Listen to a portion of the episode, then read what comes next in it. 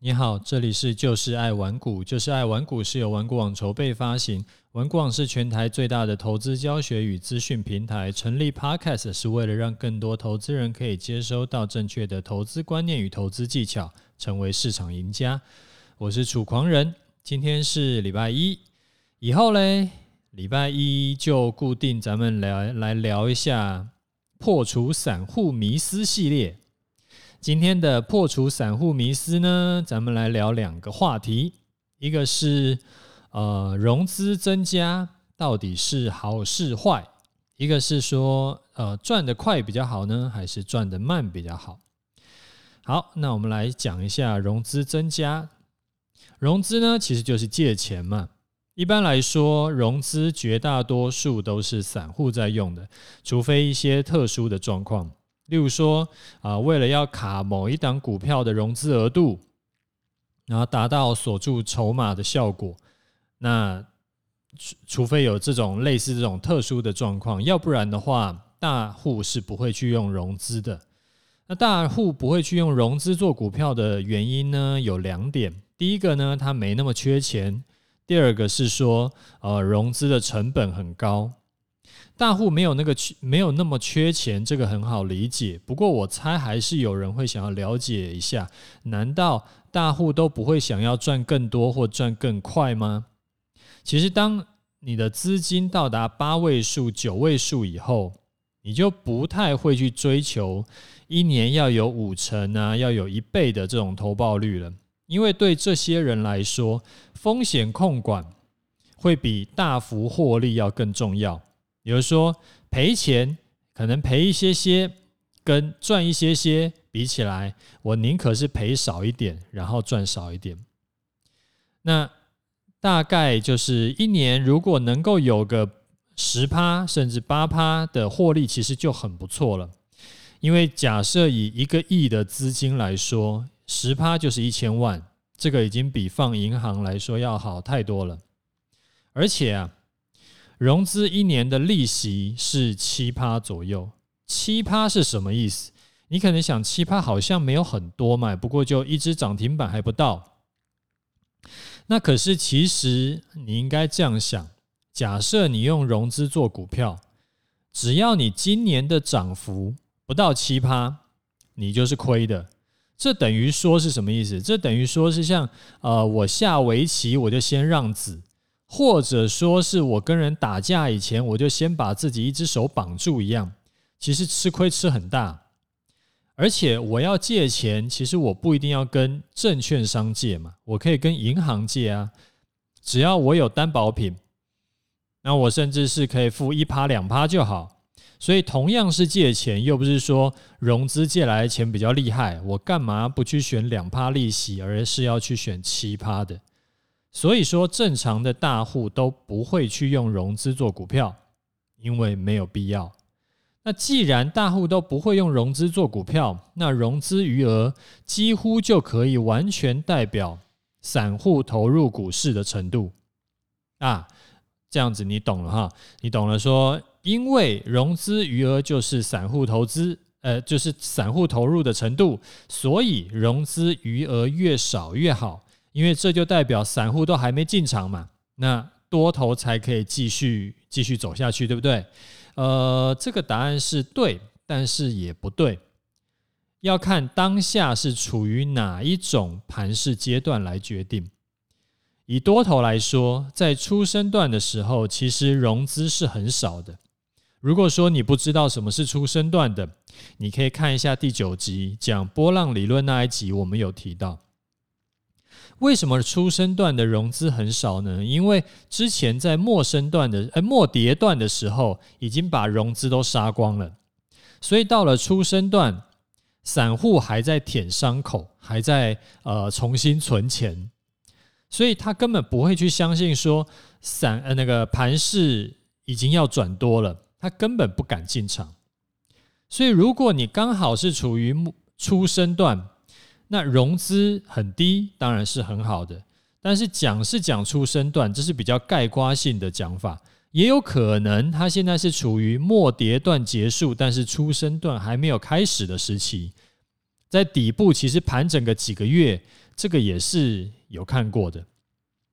所以啊，这个时期虽然散户都还没进场，融资很低，但是盘势也涨得很慢，甚至是可能是呃盘整一阵子，突然遇到破底翻，或者说再再破底，再再往下跌这种情况，那那种情况真的是底部再破，那个其实真的是吓死人的盘。那如果碰到的是主升段呢？这段时期的特性呢，其实是大多数的股票都在涨。每天都是量价齐扬，大户也赚钱，散户也赚钱，法人也赚钱，而且散户会慢慢的进场，所以融资是持续增加的。这就是我要特别跟你说的，融资增加，散户进场，这不一定是坏事。股市啊，如果说只有法人在玩，其实是涨不久的，因为你也是法人，我也是法人。咱俩的咱俩的这个功力跟纪律也不会差太多，所以底部进场以后没有人接手，根本涨不多。但如果说遇到散户也愿意投入，甚至是愿意追高，那散户熊呃这个蚂蚁雄兵的力量也是很惊人的。这个时候呢，反而可以涨得更多更久。当然了。如果每天融资余额都是增加百亿，说今天增一百亿，明天再增一百亿，那连续一个礼拜都这样搞，那十之八九这个是也是陌生段了。因为散户不是慢慢进场，散户是跑步进场，他就是有那种哇，今天如果不进场就亏死了那种感觉。我今天不能不进场，因为明天进场就会一定是要追更高。那那个时候呢，你反而你遇到那种就是每天融资增加百亿的这种状况，这时候反而皮要绷紧一点，因为多头随时就准备要结束了。那我们来小结一下，融资余额增加，这个对多头来说是好事，只要不要出现连续暴增百亿就好。好，第二个散户常有的迷思呢，就是。投资啊，应该要赚得快比较好呢，还是赚得慢比较好？这个问题啊，你问啊、我问一百个散户，大概有九十九个都会喷我一脸，因为当然是赚得快比较好，因为这有什么好问的？但是你有没有想过，你投资的目目的是什么？是快速获利吗？还是持续累积你的财富？很多人会觉得说，做投资当然就是要快速获利啦，就是要一年去翻个两倍、三倍、四倍。其实不是的，因为当你去追求高获利的时候，你同时跟着来的就是高风险。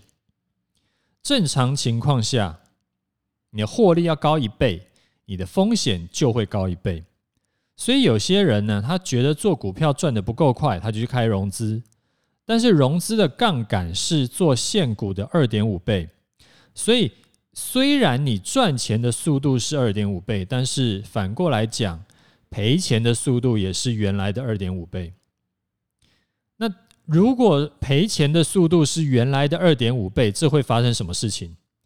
你会很容易就重伤。这个观念我之前有跟你讲过，你投入一百万操作，然后呢，遇到一个比较大的。不管是利空还是修正还是怎么样，反正就赔钱。那在操作的技巧跟心态还不够成熟的情况下，很有可能一不小心就赔掉百分之三十，或者说是呃几次下来就加起来赔掉百分之三十。然后一百万呢，你赔掉百分之三十，你的资金就变成七十万。那七十万要重新回到原本一百万的资金，你需要之后的操作赚回百分之四十二点八，也就是说，你七十万要赚三十万，你要赚四十二点八，你才可以诶，就是回到一百万的本钱的资金。那如果说盘势其实还没有这么好做的话，要赚回四十二趴，其实难度是不小的。所以，只要经过一次或两次的大赔，就很难翻本。那为什么会大赔呢？因为亏钱亏很快。为什么亏钱会亏很快呢？因为风险大。为什么会风险大呢？因为想要快速获利。所以你知道，想要赚得快，反而会让你距离这个财富持续增加的这个目标会越来越远。那我们就得正。其实这个观念我时常在讲，但是就是因为身边一直有朋友，或者是读者，或者是听众，他就是那个脑子转不过来。就是因为这个是一个怎么讲，很反逻辑的概念。投资要赚得快比较好，还是赚得慢比较好？然后答案是赚得慢比较好。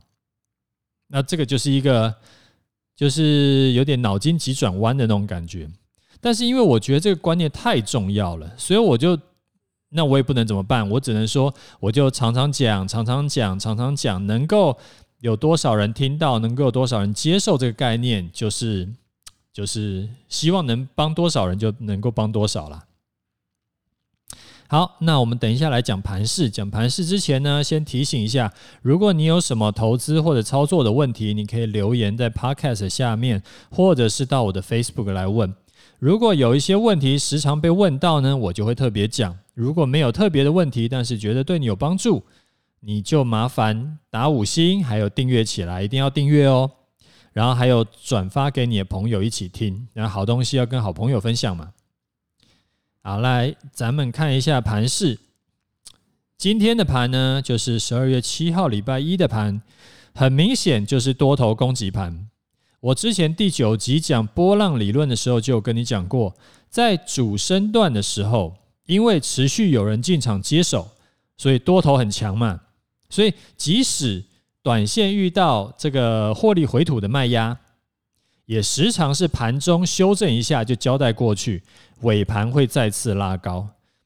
因为盘中只要遇到修正，就是大家看到哎有跌了，这时候就会有人想要逢低买进。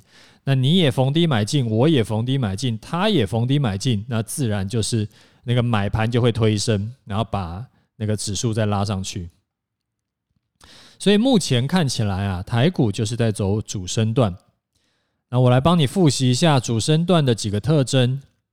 今天的第一个是今天的高点就是明天的低点，所以说呢，主升段就是追，有平盘下移就是买买买，就是逢低买进，不用想太多，不用想说，哎呀，它这个如果它能够修正到哪里哪里，我这时候再进场买。不用，因为今天的高点很可能是明天的低点，那明天的高点呢，很可能是后天的低点。所以最好的最优策略是什么？叫做今天看到就进去了，就就就赶快进场买。好，这是第一个特特征。第二个特征呢，就是融资一定会持续增加，因为散户也有赚到钱嘛。我们刚刚讲主升段就是散户也赚钱，法人也赚钱。就大家都赚钱，这是一段好日子。那融资持续增加呢？但是你不用担心，因为融资的涨幅没有超过大盘的涨幅以前，你都不用担心。这代表还没有过热。那反过来讲，如果融资涨幅已经超过大盘涨幅了，这时候代表你要小心啦，因为代表最近都是其实已经涨不太动了，但是散户一直在进场。那散户一直在进场，但为什么还涨不动呢？代表有人在出货嘛？谁在出货？不是散户在出货，那当然就是主力在出货啦。就代表那时候就是比较危险的时候。这是主升段的第二个特征。第三个特征呢，就是类股会轮动。所以啊，你不要急着每天去追热门股，有的时候会发生什么事情？你看着它涨。看着你看着某一档股票在涨，但是当你换股过去的时候，然后结果资金又轮回你原本的持股，然后你原本的持股在涨，但这时候你已经换过去了，所以变成说你一直在在干嘛？在抓龟走鳖。那最好的做法是什么？最好的做法就是分散。你可以拿一部分的钱去买指数的 ETF，因为它一定涨，因为就是主升段每天的指数都在垫高嘛。但是它涨的不会比个股多，那你买指数 ETF，你就一定在车上。那另一部分的钱呢，就去买最近比较有人气的股票，然后就抱着别乱动，因为轮涨一定会轮到你。所以你就是分两部分或者三部分都可以，你可以反正就是有一部分一定要是去买指数的 ETF，然后另外一部分或两部分呢，你就可以去去买呃，就是近期的一些比较在炒作的一些热门股。那前几次的这个节目呢，我都有跟你提到，大额交易人期货净空单留仓超过万口，结果嘞？又一次，也不知道第几次了。又一次，大额交易人是反指标。你前五大、前十大、前五特法、前十特法都是万口的净空单。那时候什么时候？就在十一月三十号。十一月三十号呢，就是这个波段最低点。然后那个时候是一万三千七百多嘛。那现在呢，是不知不觉又涨了五百点。所以再次验证，这个大额交易人呢，跟期呃外资期货留仓留仓是时常出错的。为什么？因为法人也是人嘛，啊，是个人都有可能做错。光是这一波的五百点，加上上一波的，他们也是被嘎了一千五百点。那时候都是两波加起来就是满手空单被嘎满两千点。所以啊，不纠结。就依然是看多做多啊！我就说我说你跟我啦，就是依然看多做多，然后记得获利的单子请报牢。你手上的单子是有账上有获利的，你就报牢。你不要说，哎呀，这个很多散户都有这个，我不知道这到底是什么习惯。只要是有赚钱的单子，就觉得赶快想要落袋为安。那赔钱的单子呢，就。继续抱到地老天荒，那这样子一定是赔钱的嘛？做久一定赔的，所以请不要把获利的单子急着卖掉，不要把金鸡母杀掉啊！那我的部位有没有调整呢？答案依然是完全没有。其实我猜你也知道了。然后这边再跟你讲一下出场两个条件：一个是收盘要跌破月线，第二个是隔天中午十二点还没有站回月线以上。那现在呢？完全没有办法满足我的出场条件，现在已经在月线上面好多点了，所以我就依然是多单续报。这笔单呢是十一月十号报到现在，那时候大概在一万三千出头的时候进场，现账面上获利已经接近一万哎一千两百点了。那买的那时候我是买台湾五十，获利也超过十趴了。好啦，那我们今天的节目就先讲到这里。有问题要问，记得要留言哦。